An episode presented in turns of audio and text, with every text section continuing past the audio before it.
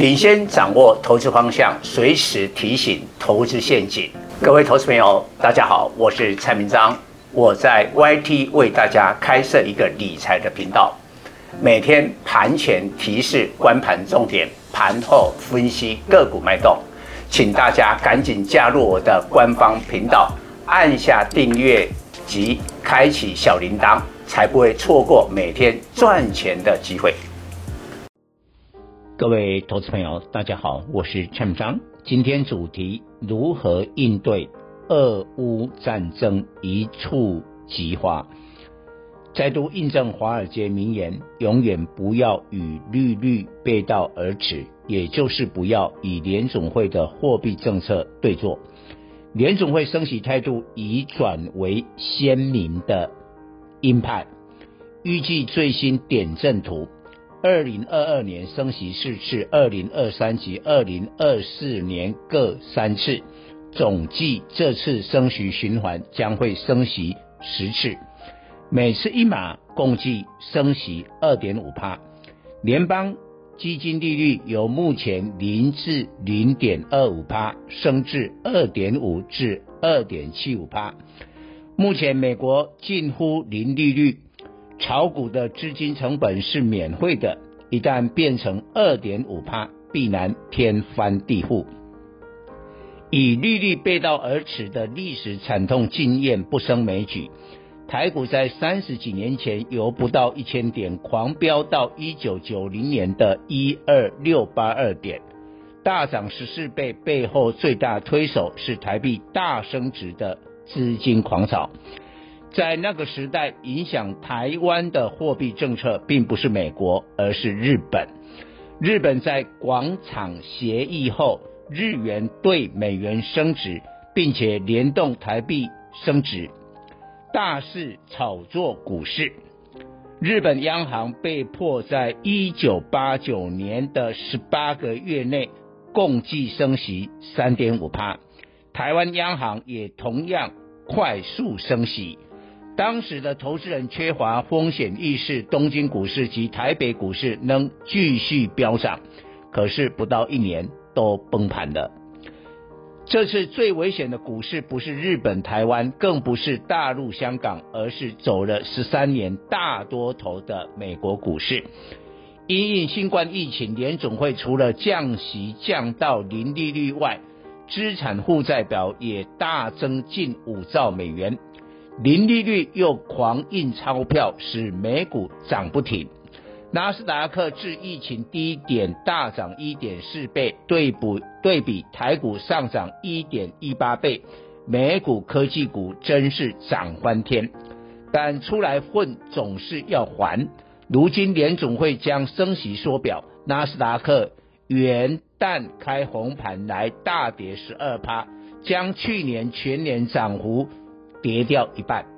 纳斯达克已失守年线支撑，进入至高点下跌二十趴的熊市是迟早的事。相较美股的重挫，其他主要国际股市并不严重。这样情况与以前美股感冒、新兴市场中伤风不同。印度、巴西今年来股市仍小涨，去年跌深的香港股市甚至今年来强弹五趴。再看去年大涨的欧洲股市，德国及法国今年来仅小跌一至两趴，主要原因有两点：美股重挫的导火线是美国通膨七趴太高，其他国家通膨没那么严重。中国消费者物价指数仅一点五趴，其次，其他的股市的科技股成分比较低，台股科技股成分很重，但为何今年元旦来仅下跌不到两趴？第一个原因，台湾通膨也不严重，今年央行仅会升息一码，影响有限，但台股却有四趴相当高的股息殖利率。当护身符。另外，前十大全值股有台积电二三三零、鸿海二三一七、台塑化六五零五、中华电二四一二、富邦金二八八一、国泰金二八八二等六档，元月来股价上涨，因此台股相对抗跌。周一台股跌破季线，就在台积电为首的全值股带动下反弹。不过考量即将农历封关，不建议加码追高。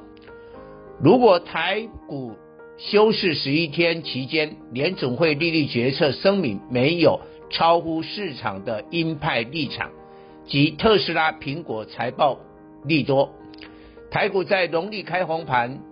后才会稳健地右肩反弹。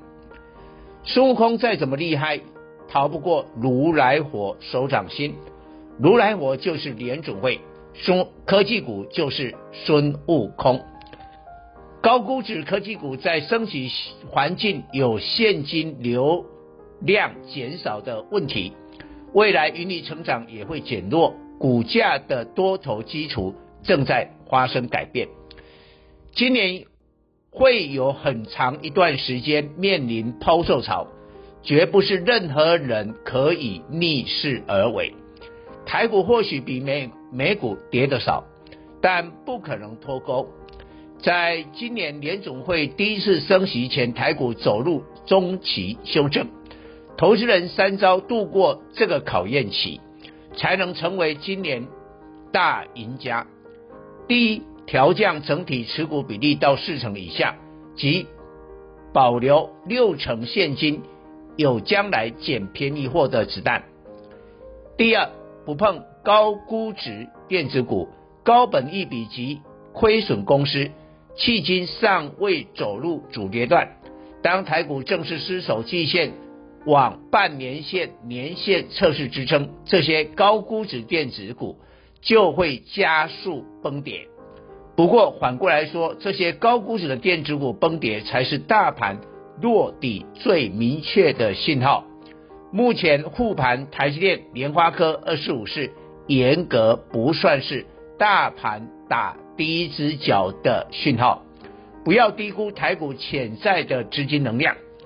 银行总存款五十兆元，是台股这波中期修正后的最大靠山。钱仍会不断流入股市，剩下问题是什么时候？研判在三月三十一日，上市贵公司完全公告去年年报，并且各家公司董事会宣布股利后，庞大游资将进入已跌升的台股。俄罗斯与乌克兰战争一触即发，这是三月底不得不防的黑天鹅。自去年十一月，俄罗斯征兵十二万人在乌克兰边境，俄罗斯股市近三个月不寻常重挫三十六趴，但油价创七年高，镍创十年高，小麦、玉米也上涨，似乎有重大内情。俄罗斯为非欧佩克第一大产油国。二零二一年每日产量一千零五十二万桶，俄乌战争将使全球供给短缺。摩根大通估油价上看一百五十美元，将重创全球经济及股市。俄罗斯的镍、铝产量占重要地位，全世界第三大钢铁出口国。若战争遭西方国家经济制裁将拉动这些关键金属的报价大涨。乌克兰是全球第三大谷物出口国，小麦、玉米是出口大宗。战争将使全球粮价大涨。上述大宗商品已在演练俄罗斯乌克兰战争，但台股尚未有反应，领先所有钢铁产品的报价。华兴一六零五调高二月不锈钢产品价格，反映国际镍价的大涨。华兴今年估股利一点六元，以目前价位计算的殖利率逾六趴。大成钢二零二七同时受惠铝镍上涨的库存利益增加，今年 EPS 估六元，与去年相近，本益比七倍。估股息三元，殖利率近七趴。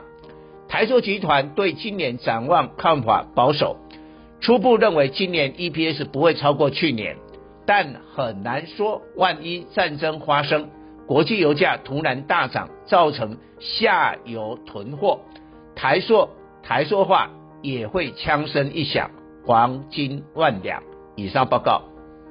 本公司与所推荐分析之个别有价证券无不当之财务利益关系。本节目资料仅供参考，投资人应独立判断、审慎评估并自负投资风险。